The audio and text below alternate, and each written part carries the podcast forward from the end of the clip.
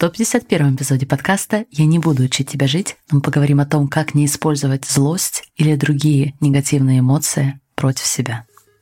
Знаете ли вы, что у вас уже есть все, чтобы жить так, как вы больше всего хотите – меня зовут Алена Берисон, и я являюсь сертифицированным лайф-коучем. И на подкасте вы узнаете инструменты по работе с мышлением, которые помогут вам понять себя и начать жить в соответствии со своими желаниями.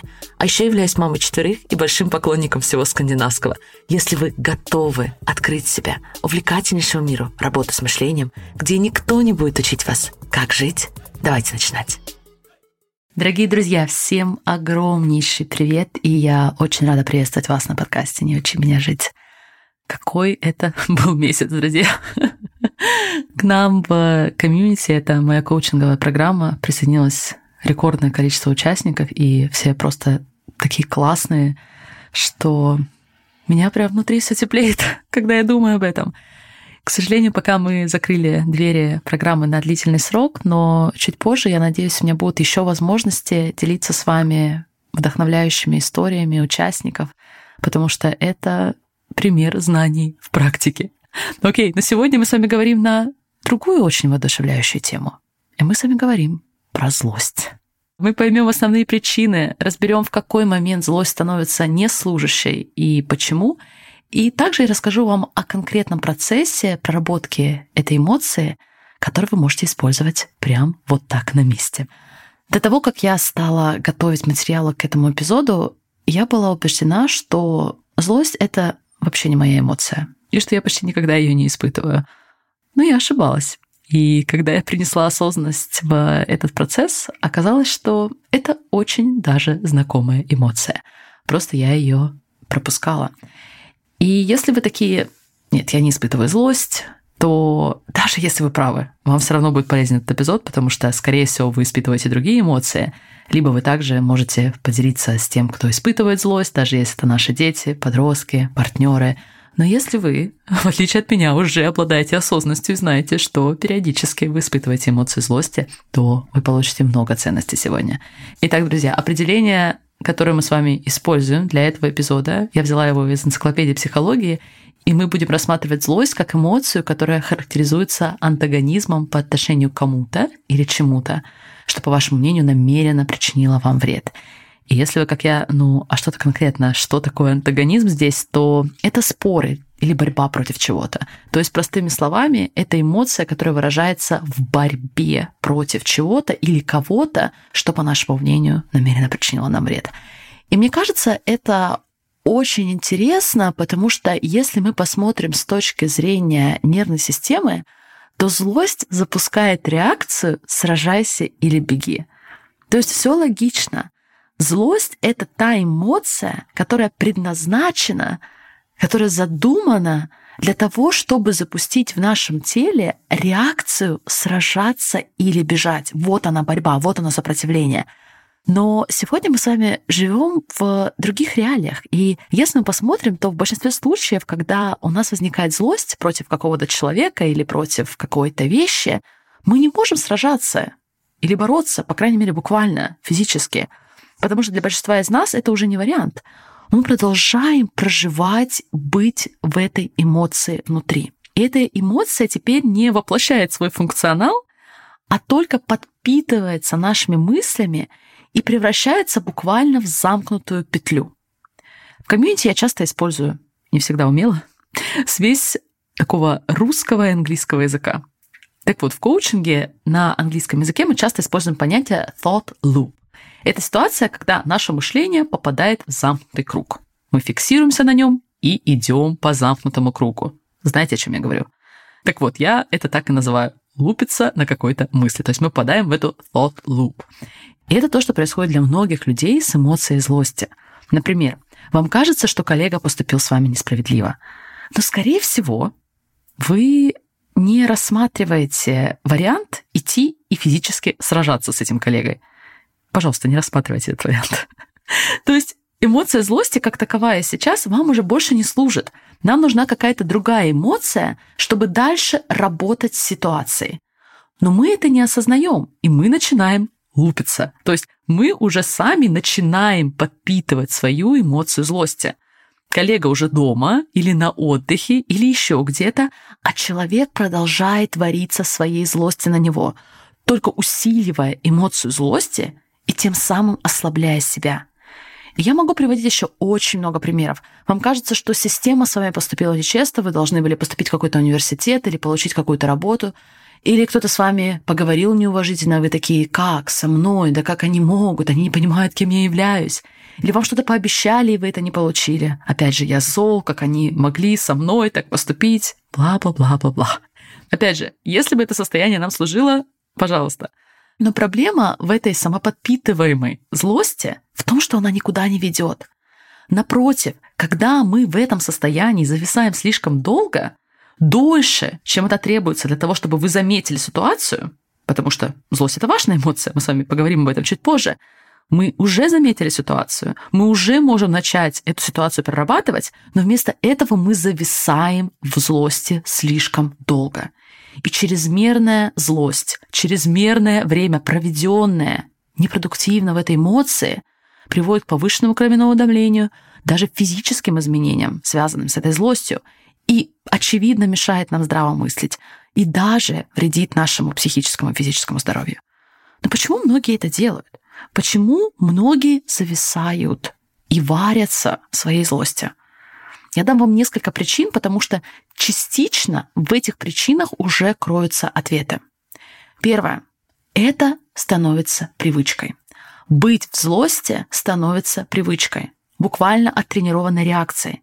Это то, что вы видели на примере других людей, и то, что, возможно, привыкли чувствовать сами.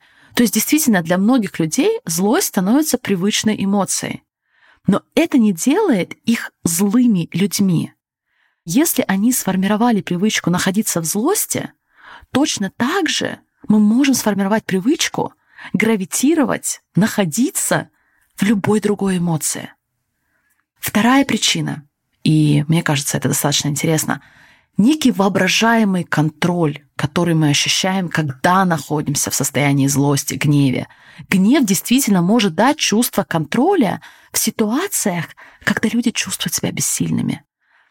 Злость, гнев могут создать иллюзию, услышьте меня, иллюзию доминирования, иллюзию влияния, заставляя людей цепляться за эту злость, даже если это может непосредственно им вредить.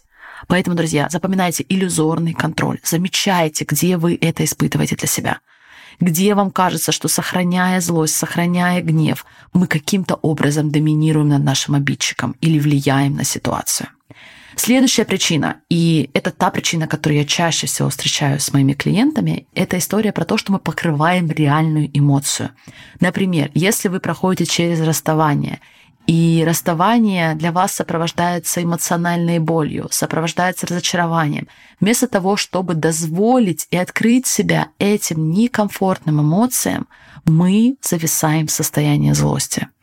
Или вас предала лучшая подруга. И опять же, вместо того, чтобы открыть себе эмоциональные боли, вместо того, чтобы прочувствовать все то, что является правдой для вас, мы уходим в состояние злости, как будто там нам более безопасно, чем открыть себя реальным, правдивым эмоциям, которые существуют в этот момент.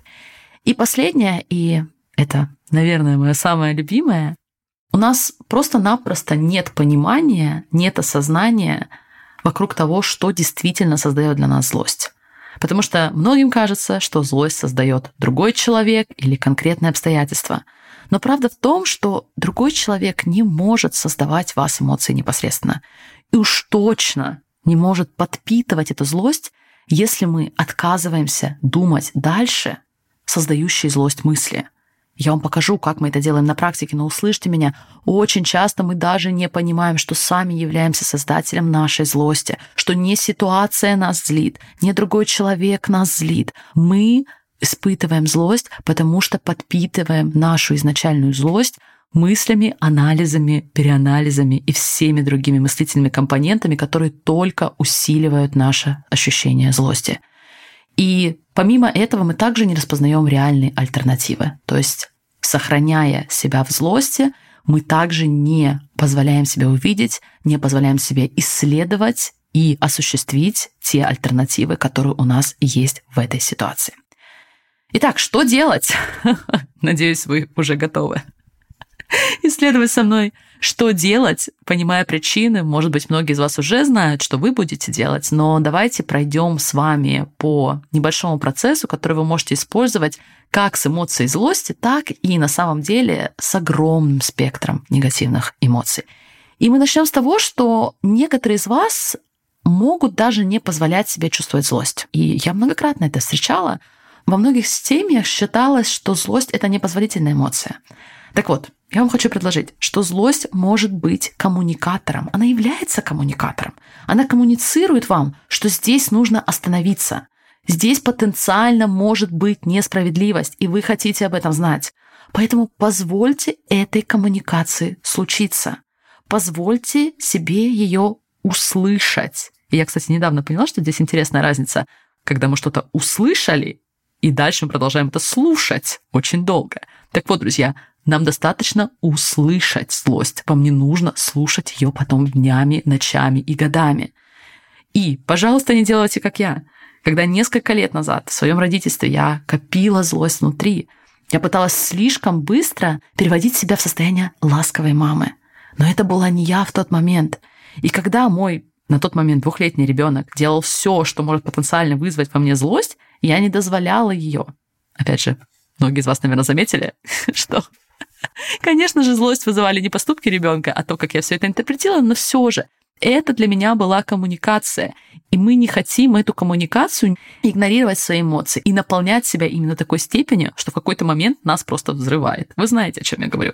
Поэтому так важно слышать, дозволять и не сопротивляться, не игнорировать вашу злость. Если вы ощущаете злость в отношении вашего партнера, в отношении вашего ребенка, в отношении вашего коллеги, в отношении вашего лучшего друга, это не значит, что вы их не любите. Это не значит, что вы плохие родители или партнеры или дети. Это означает, что сейчас есть определенная коммуникация в вашей системе, которую вы хотите заметить, дозволить и дальше уже решить, что мы хотим с этой коммуникацией делать. В данном случае мне очень помог пример Джим Болта Тейлор. Многие из вас, наверное, уже знакомы. Это прекрасный нейроученый, которая пережила инфаркт и написала по этому поводу прекрасную книгу. И я начну с того, что напомню, что злость это базовая, нормальная эмоция. И у нас есть все, что нам нужно неврологически, чтобы услышать эту коммуникацию, даже если мы не будем дальше зацикливаться на этой злости. То есть мы уже полностью готовы для того, чтобы воспринять коммуникацию. Нам не нужно проводить в этой эмоции дольше времени, чем я сейчас вам покажу на примере Джилл. И я непосредственно процитирую отрывок из ее книги. Она говорит про ее злость как автоматическую реакцию, которая активируется, например, когда мы встречаемся с несправедливостью. И в течение 90 секунд с момента первого выпуска химический компонент моего гнева полностью уходит из моей крови, и моя автоматическая реакция прекращается. Запоминайте, да, здесь, друзья? То есть 90 секунд требуется для того, чтобы химический компонент злости прошел через наш организм, и мы получили необходимую коммуникацию. И дальше, опять же, цитирую Джилл, если я продолжаю злиться после того, как эти 90 секунд прошли, то это потому, что я решила позволить этой нейроциркуляции продолжаться. То есть то, о чем мы с вами говорим, коммуникация состоялась, мы уже получили необходимое сообщение, мы уже остановили свое внимание на том, что нам кажется несправедливым, и дальше, вместо того, чтобы перенаправлять себя и делать другие моменты, которые мы с вами сейчас обсудим, мы начинаем вариться в этой злости, мы начинаем добавлять масло в огонь и продолжать стимулировать эту нейроциркуляцию, продолжать стимулировать гнев, злость в нашем организме.